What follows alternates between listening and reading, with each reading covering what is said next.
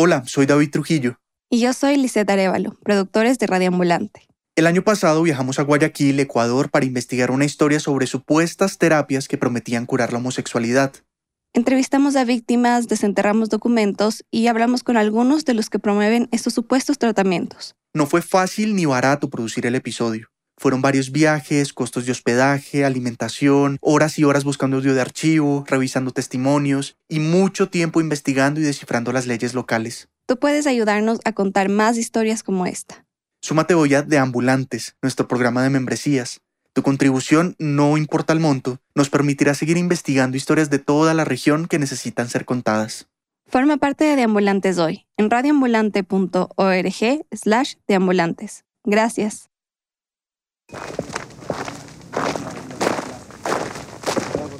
Bueno, aquí lo que va a salir es el sonido de los pajaritos. Bienvenidos a Reambulante desde NPR. Soy Daniel Alarcón.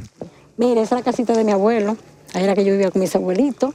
Aquí se comenzó la primera reunión en esa mata de mango.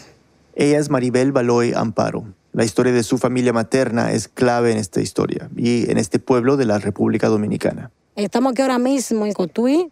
Cotuí, a unas dos horas de la capital, Santo Domingo. Es el tipo de lugar donde muchos vecinos están emparentados. En Cotuí se ven caminos de tierra, muchas matas de plátano, casas de madera con techos de zinc y fogones rústicos. Aquí la gente tiene un apego especial a la tierra, es su sustento. La mayoría de las familias lleva generaciones viviendo ahí. Maribel pasó algunos años de su infancia en Cotuí y aunque ha vivido la mayor parte de su vida en la capital, no dejó el pueblo atrás por completo. Siempre volvía para pasar las vacaciones. Y esa costumbre se quedó con ella cuando creció. Conoce cada casa y a cada vecino como si nunca se hubiera ido. Candita, ven acá. Usted lo salva, Amparo, hijo. ¿Cómo está usted? Está muy bien. No es un pueblo muy próspero, eso se nota a primera vista, y resulta dolorosamente irónico porque Cotuí queda bajo la sombra de una montaña que tiene una mina de oro. Nada de metáforas, estoy hablando literalmente de que debajo de la montaña hay una mina, una de las minas de oro más grandes del mundo, manejada por la compañía Barrick Gold. Mira, esa es la barri. Esa es la, esa es la luz de ellos que hacen la luz para nosotros. ¿Dónde, dónde? Esa es la barrigola, esa loma que usted ve ahí. Ah, esa es la loma que lleva a la mina. Ve todas las ve todas las luces de noche.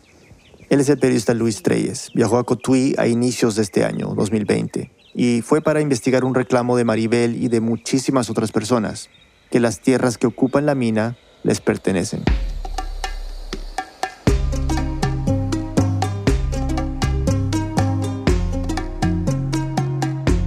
En los siguientes dos episodios vamos a hablar sobre estas tierras, esta mina y una familia, sobre oro, riqueza sin fin y un rumor que ha obsesionado a miles y miles de dominicanos. Luis Treyes, junto con la periodista Mónica Cordero, investigaron esta historia. Aquí Mónica. De niña, Maribel creció en un hogar modesto, pero siempre escuchaba a su abuelo decir que eran millonarios. Somos millonarios en tierra, pero yo estaba muy pequeñita, yo lo entendía bien. Somos millonarios en tierra, solamente decía él así. En Santo Domingo, Maribel llegó a ser estilista y a tener un salón de belleza en su casa. Y aquella frase de su abuelo, somos millonarios en tierra, quedó un poco en el olvido. Hasta que en noviembre del 2011 recibió una llamada. Era una tía que había emigrado a Holanda. La tía le dijo, Maribel, Maribel, eh, somos dueños de la barri. de la Barrick, es decir, la Barrick Gold, la empresa que explota la mina de oro en Cotuí. La tía no se refería a que eran dueños de la compañía, claro, sino que eran dueños de las tierras que la Barrick explota. Y es que, estando en Holanda, la tía de Maribel recibió la llamada de una hermana, una que vivía en República Dominicana y que había visto una noticia que hablaba del derecho a una indemnización por las tierras que supuestamente pertenecían a las familias que han habitado Cotuí durante generaciones y eufórica, esa tía llamó a Maribel. Paremos aquí un momento para dar un poco de contexto sobre la mina. La extracción de oro en todo el continente comenzó justo ahí, en Cotuí. El oro que vio Cristóbal Colón colgando del cuello de los indígenas, bueno, pues salió de esas montañas. Muchas familias de Cotuí tienen historias de cómo fueron sacadas de sus tierras en los años 50, durante la dictadura de Trujillo, para explotar el oro. Y dicen que nunca recibieron compensación. La región con el tiempo se transformó en una comunidad de agricultores y ganaderos. En 1975, Rosario Dominicana, una compañía cuyo capital era principalmente estadounidense, comenzó a explotar la mina. Cuatro años después, el gobierno dominicano adquirió todas las acciones de la empresa, que estaban en manos extranjeras, y las expropiaciones de tierra a la gente de Cotuí continuaron. Rosario Dominicana cerró sus operaciones en 1999, pero en el 2002 el gobierno le dio la concesión a una corporación, que más tarde compró Barry Gold. Hasta el día de hoy, la Barry Gold es el socio mayoritario a cargo de la mina.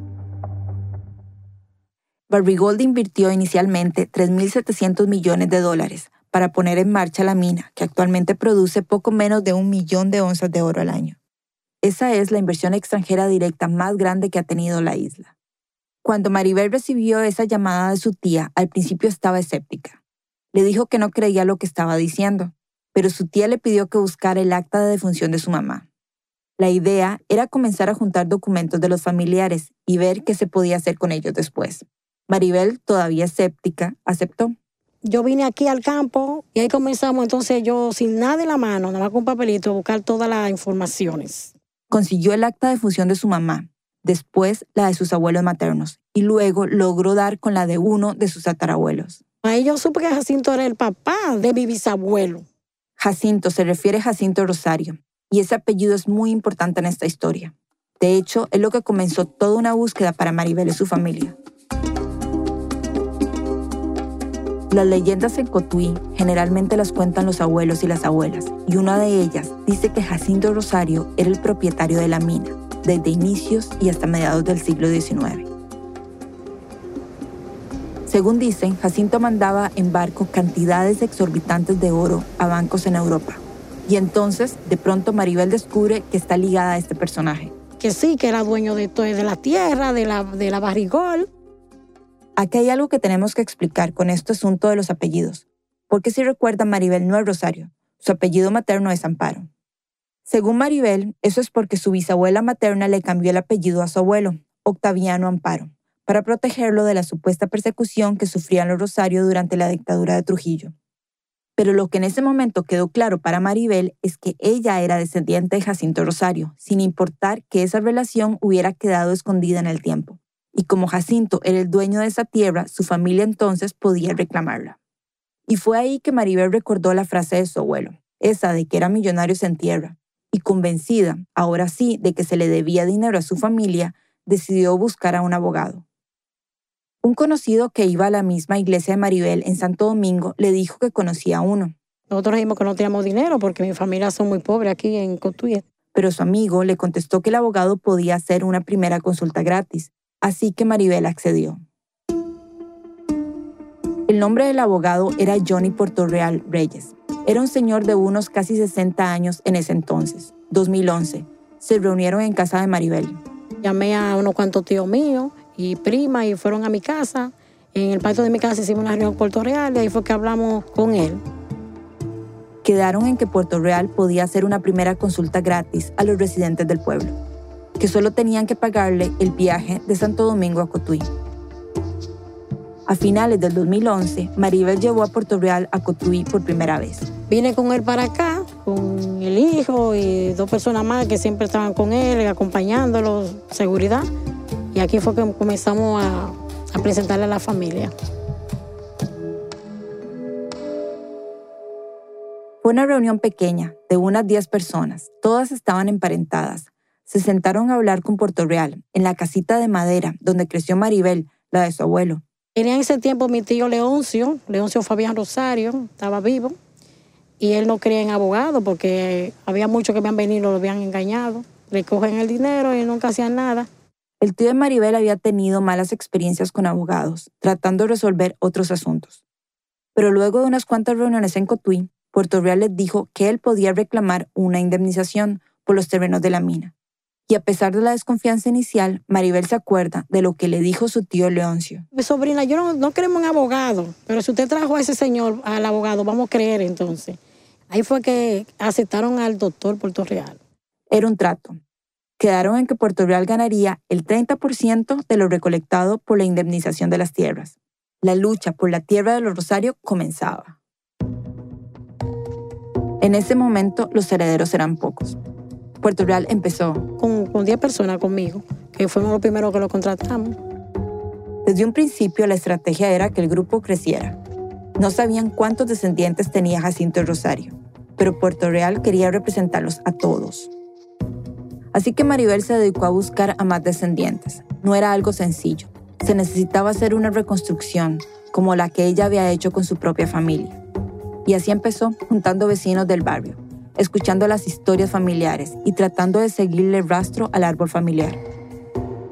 Yo me sentaba aquí bajo la matica de mango aquí con mis viejitos. Nosotros traíamos máquina de escribir y comenzábamos a escribir ahí papá y mientras ellos decían todas las versiones. O sea, las historias sobre quién estaba emparentado con quién en el pueblo. Luego empezó a expandirse. Comenzamos a buscar los herederos por todos los rincones de aquí de Cotuí Después nos trasladamos a los diferentes pueblos.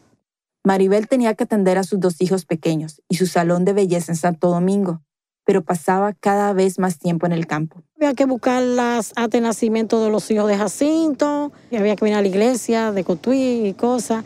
Había que buscar las acciones de peso.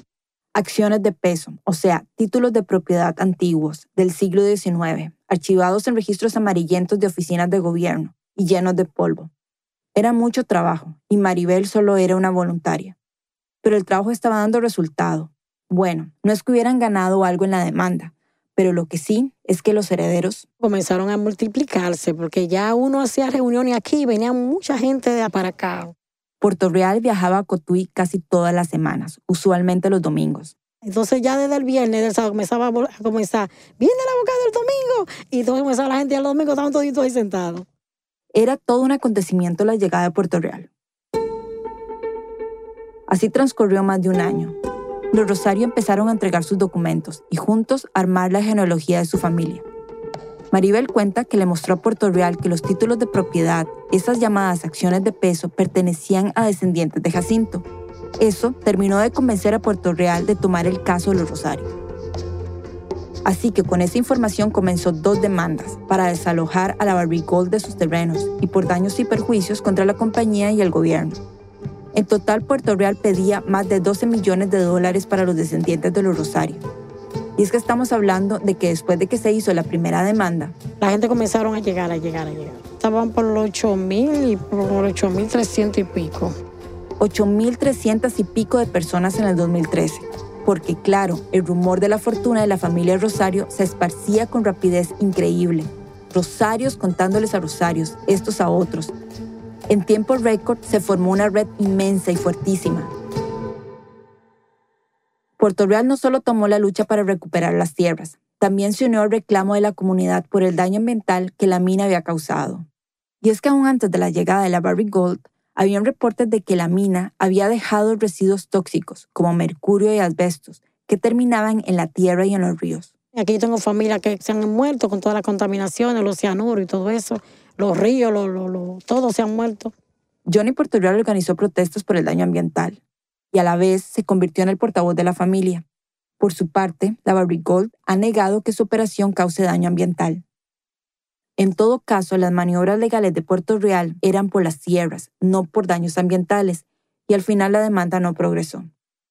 En el 2017, el Tribunal de Tierra Provincial rechazó una de las demandas de Puerto Real, porque los títulos de propiedad de Jacinto Rosario, que en la estrategia de Puerto Real probarían que la familia Rosario era la dueña original de la mina, no eran suficientes y habían prescrito. En el 2019, el tribunal rechazó la otra demanda, diciendo que el abogado no había podido probar que había vínculo.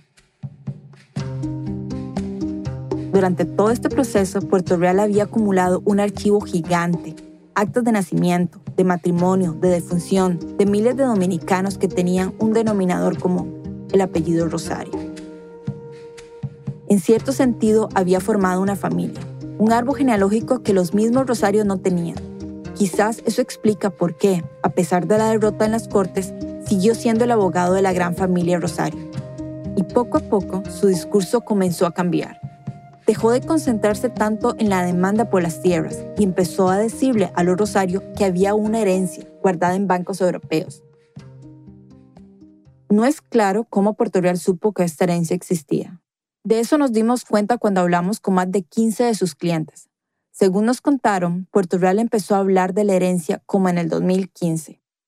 Nos dijeron que había un rumor de que Jacinto había enviado lingotes de oro en barco a Europa.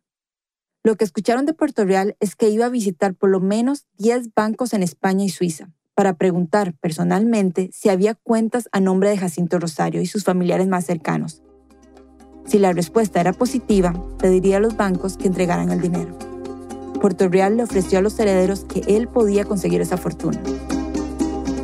Después de la pausa, una herencia se vuelve la obsesión de miles de dominicanos. Ya volvemos. Este podcast y el siguiente mensaje son patrocinados por The Land I Trust, un podcast de Sierra Club que presenta a personas compartiendo sus experiencias en torno a temas ambientales y de justicia. Esta temporada nos trae historias únicas sobre transición energética y transformación comunitaria en medio del creciente movimiento por la justicia ambiental, racial y climática. Escucha la cuarta temporada de The Land I Trust en el sitio sc.org, en Apple Podcasts o donde sea que escuches tus podcasts. El mundo es un lugar complejo, pero conocer el pasado nos puede ayudar a entenderlo mucho mejor. Throughline es el nuevo podcast de historia de NPR. Cada semana se adentran en las historias y momentos olvidados que han dado forma a nuestro mundo. Throughline, la historia como nunca la has escuchado. Este mensaje viene de HBO, un patrocinador de NPR. El nuevo documental de HBO, Siempre Luis, sigue la vida de la leyenda neoyorquina Luis Miranda Jr., cuya pasión por el activismo social lo ha llevado a convertirse en un importante actor político por cómo ha empoderado a la comunidad latina. El documental presenta también a su hijo, Lin Manuel Miranda, ganador del Tony y estrella de Hamilton, y los esfuerzos que han hecho por rehabilitar Puerto Rico después del daño causado por el huracán María.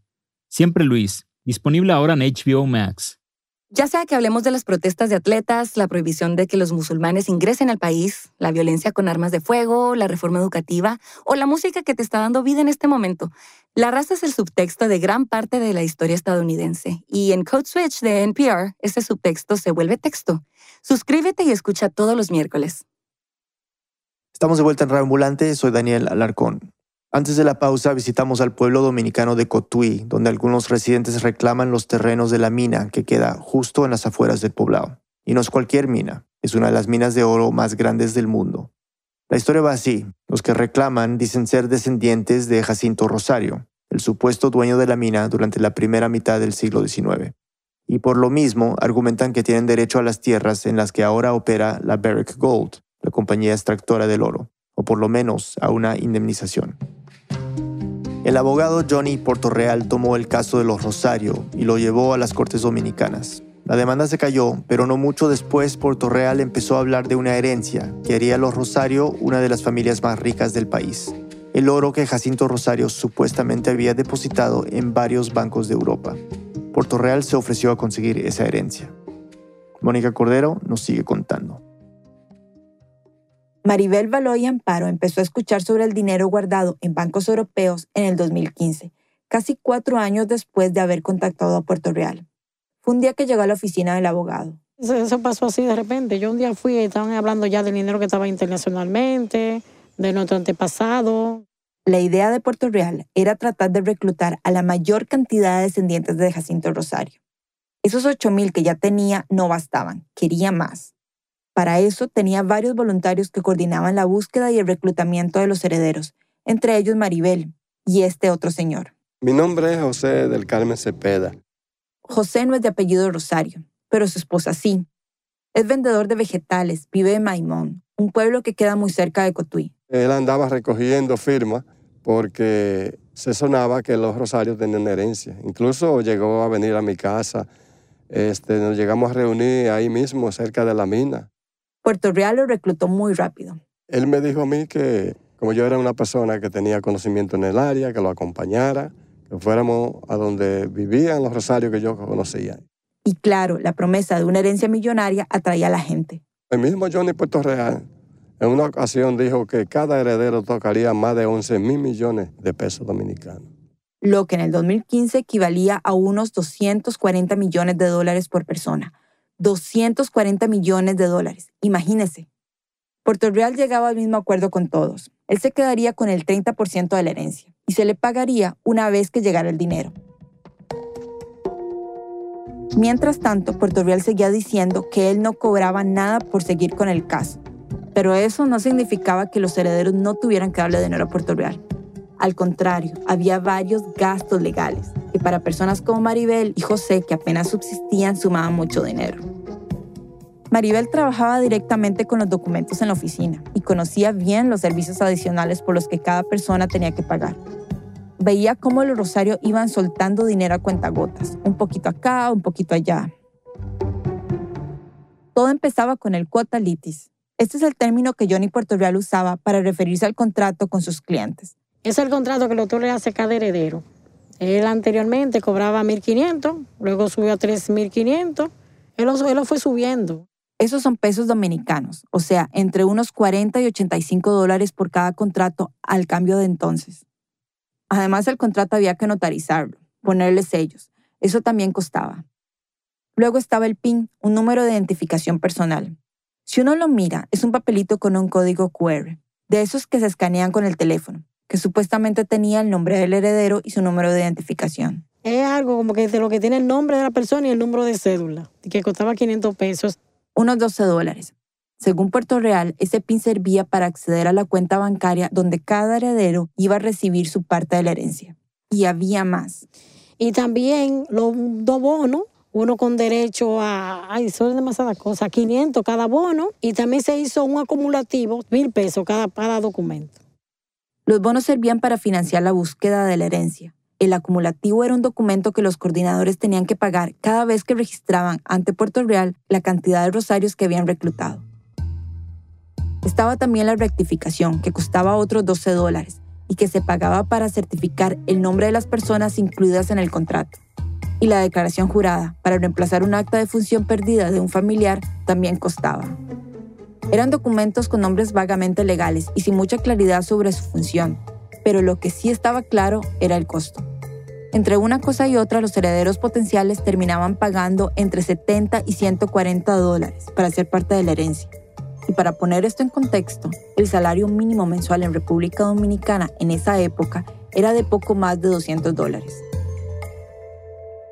Maribel podía ver el sacrificio que hacía su propia familia en Cotuí para pagar, porque no solo era lo que pagaban directamente a Puerto Real, sino los gastos en viajes y el tiempo que invertían. Muchos de ellos vendían cualquier animalito, vendían cualquier gallinita, cualquier cosa la hacían con tal de ir para allá, viajar para allá, para ir a hacer esos documentos, pasando hambre. Pero a pesar de los costos, los rosarios de todo el país y de la diáspora dominicana se seguían sumando al proyecto. En un punto, ella misma dejó de un lado su salón de belleza para ser coordinadora de Puerto Real y reclutar herederos. Iba de vez en cuando a la central de derecho, la oficina del abogado, Queda en un barrio popular de Santo Domingo y está rodeado de talleres de mecánica al aire libre y vendedores ambulantes. Y se juntaba esa calle frente a la oficina llena de herederos para que lo atendieran. Y eso era, uno llegaba por la mañana y era de noche, esa gente pasando trabajo, llovían, se mojaban en la calle, se mojaban para que hagan esos documentos.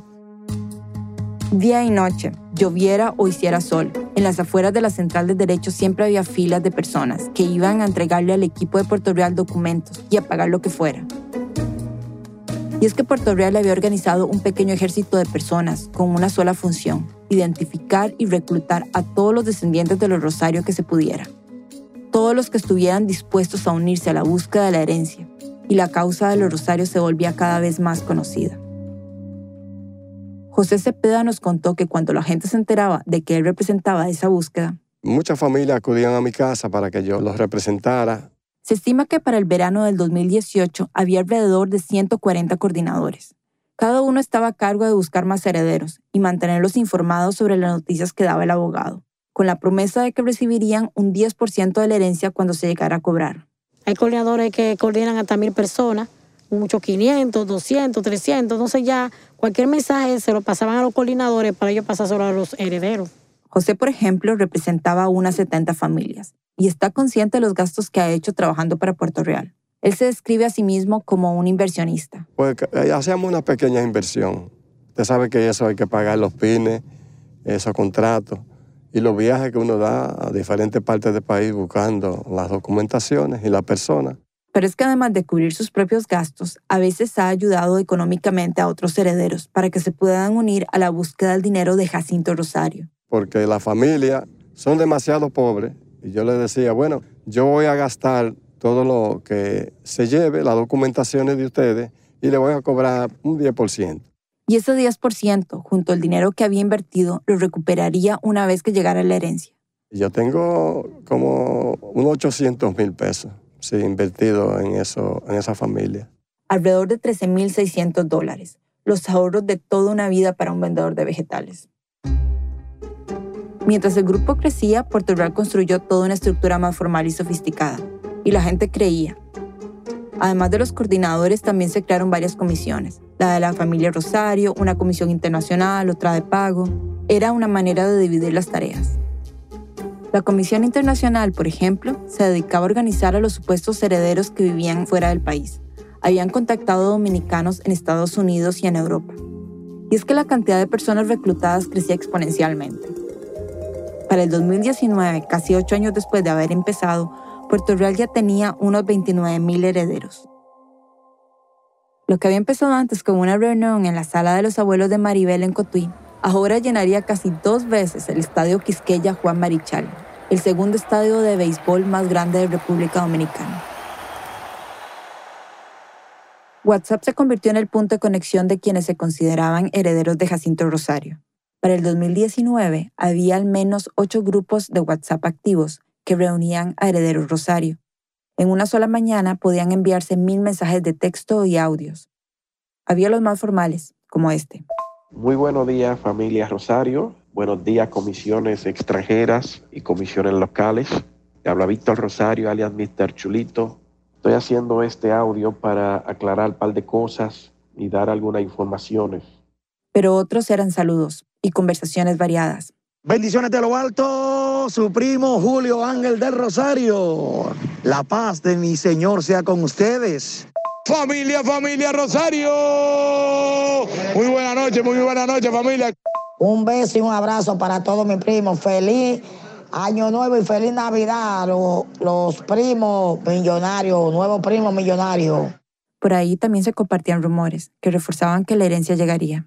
Hoy hubo un acuerdo y una firma de contrato con el presidente, el dueño de la Barrigol. Y se pusieron de acuerdo. Ese contrato que hicieron fue para que el dinero que le paga la Barrigol al gobierno nos lo van a pagar a nosotros.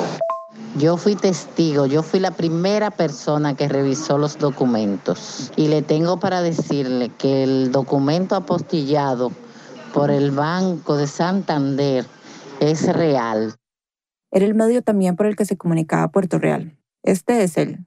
Estamos en las mejores condiciones, nunca antes vista ni soñada, de que los Rosarios, si se le hace justicia, es una de las familias más ricas de nuestro país.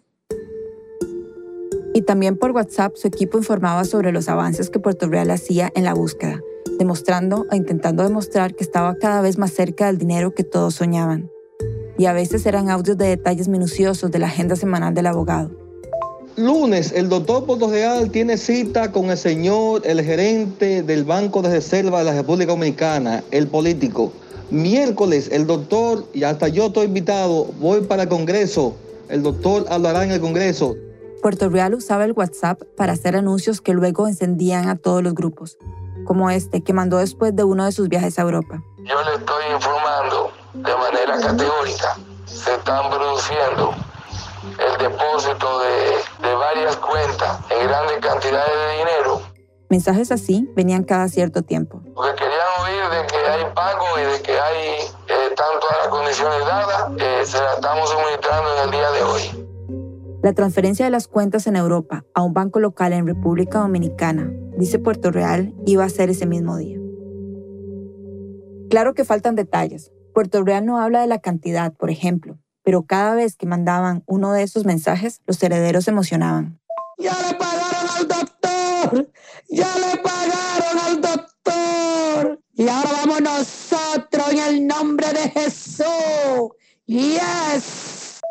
Los bancos tienen el efectivo en sus bóvedas para los que van a sacar efectivo. Feliz y contenta. El doctor me dijo que a partir de mañana se paga, ya ustedes saben, mi primazo. Hoy el tema obligado es cuando recibe la herencia, ¿qué haré? Y hasta celebraban con canciones la llegada del dinero.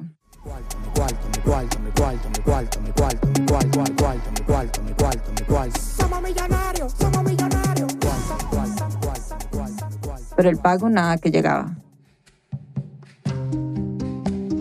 Los herederos de Jacinto Rosario han invertido mucho en la idea de este dinero, quizás demasiado para dejar de creer en él.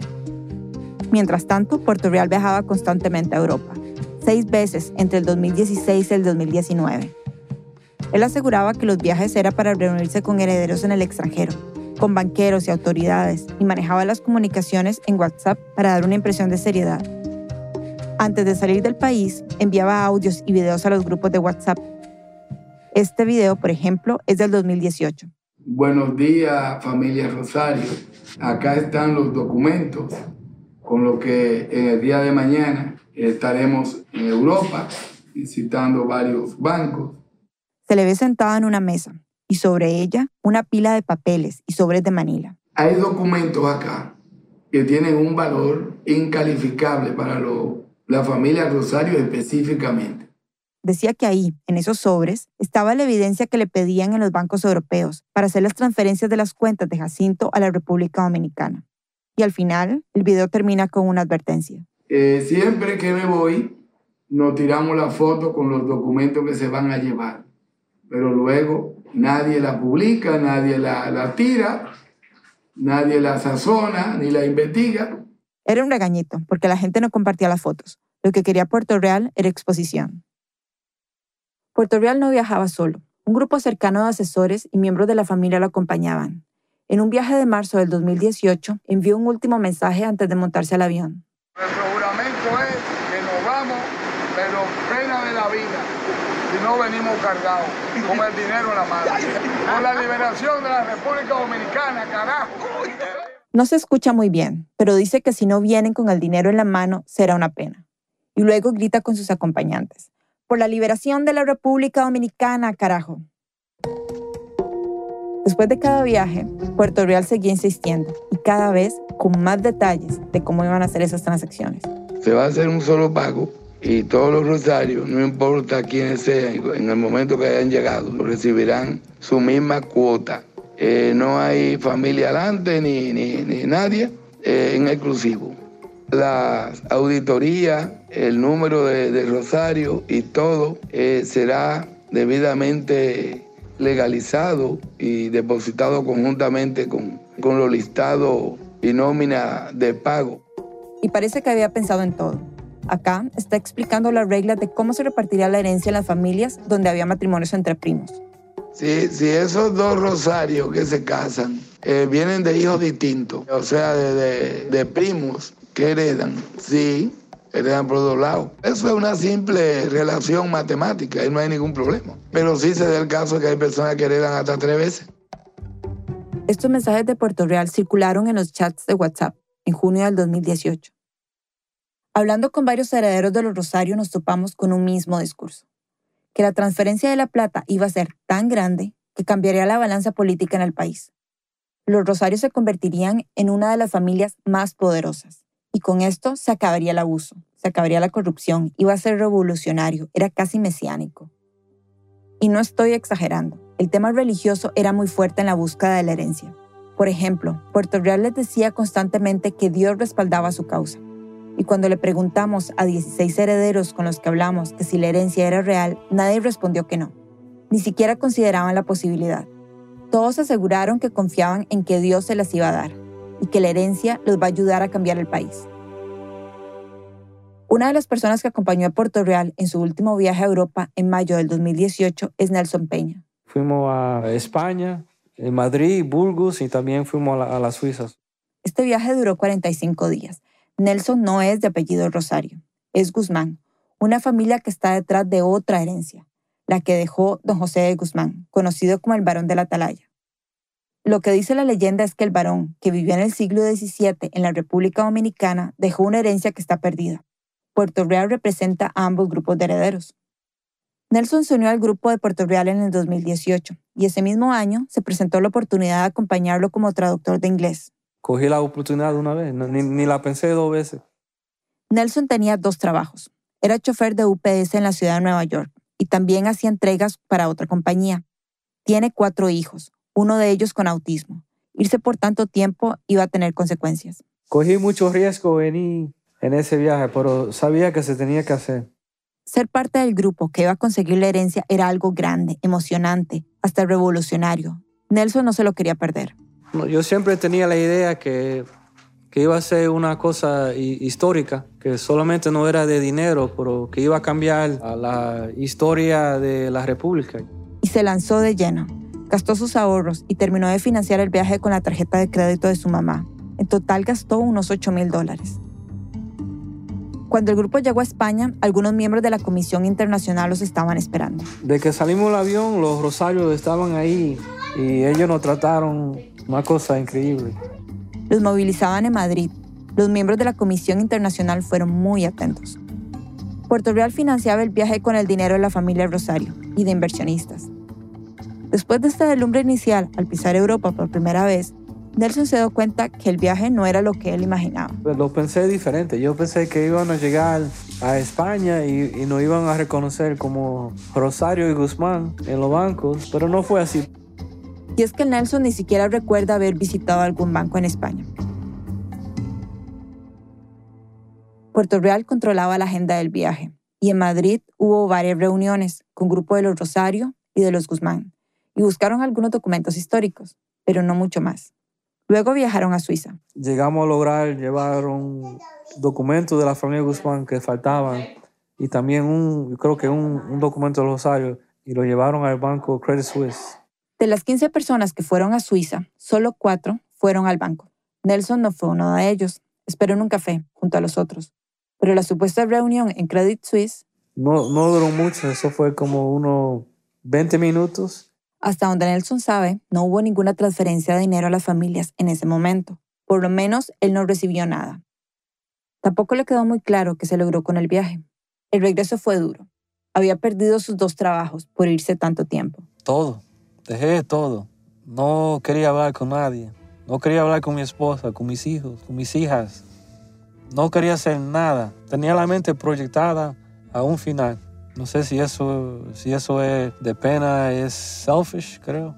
Pero así soy yo. Yo quería llegar a un final y dejé todo. Había creído en la herencia, en la posibilidad de una riqueza que cambiaría su vida, su país. Y más allá de una reunión de 20 minutos, la plata no parecía estar cerca. Para personas como Nelson, que perdió dos trabajos por seguir el rastro de la herencia, las consecuencias de no ver ese dinero fueron enormes. En el 2019, después de su viaje, perdió su casa en New Jersey y él y su familia estuvieron un mes sin una vivienda propia. Pasaron ese tiempo en el sótano del cuñado mío y otro entonces en un hotel. Eso fue uno de los días más oscuros para mí, 30 días. Eventualmente lograron mudarse a una nueva casa, gracias a un programa de asistencia. Pero además la búsqueda de la herencia trajo otras consecuencias. Nelson había tomado dinero prestado de su mamá y cuando llegó de su viaje por España y Suiza, la familia tenía la expectativa que iba a traer mucho dinero. Pero él les tuvo que decir la verdad. Que no tenía herencia, que tenían que esperar. La familia esperó por un tiempo. Luego lo confrontaron. ¿Para qué diablo tú fuiste a Europa? ¿Por qué tú le cogiste la tarjeta de mi mamá? Una de sus hermanas llegó a decirle. Que yo no puedo ir al entierro de mi mamá. Me dijo así. ¿Por qué? Porque yo la hice matar y todavía está viva. Una cosa increíble es lo que hace una visión de dinero. Mientras investigábamos esta historia, escuché muchos relatos como el de Nelson. Relatos de deudas acumuladas, familias peleadas, ahorros que se perdieron en la búsqueda del oro de Jacinto Rosario. Maribel terminó perdiendo su salón de belleza por ser coordinadora de Puerto Real. José del Carmen Cepeda aún esperaba recuperar los miles de dólares que ha invertido buscando la herencia. Y tantos más. Habían pasado nueve años desde que comenzó la búsqueda, pero Puerto Real no entregaba nada.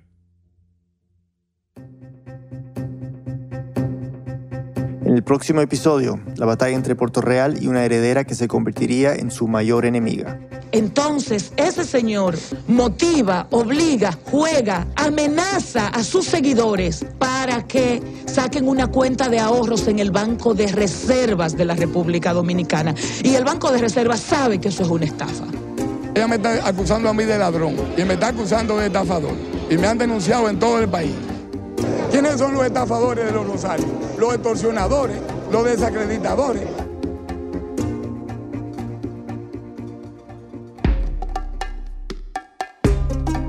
Mónica Cordero es periodista de investigación, vive en Nueva York y trabaja con el equipo digital de política en Univision. Coprodujo esta historia con Luis Treyes. Luis vive en San Juan, Puerto Rico y es editor en Futuro Media. Un agradecimiento muy especial a Joe Nocera. También queremos agradecer a Frank Baez, Rita Indiana, Andrea Babestrello, Juan Carlos González Díaz y Alicia Ortega por su ayuda con esta historia. Esta historia fue editada por Camila Segura, Luis Fernando Vargas, Victoria Estrada y por mí. Andrea López Cruzado hizo el fact-checking. La música y el diseño sonido son de Andrés Aspiri.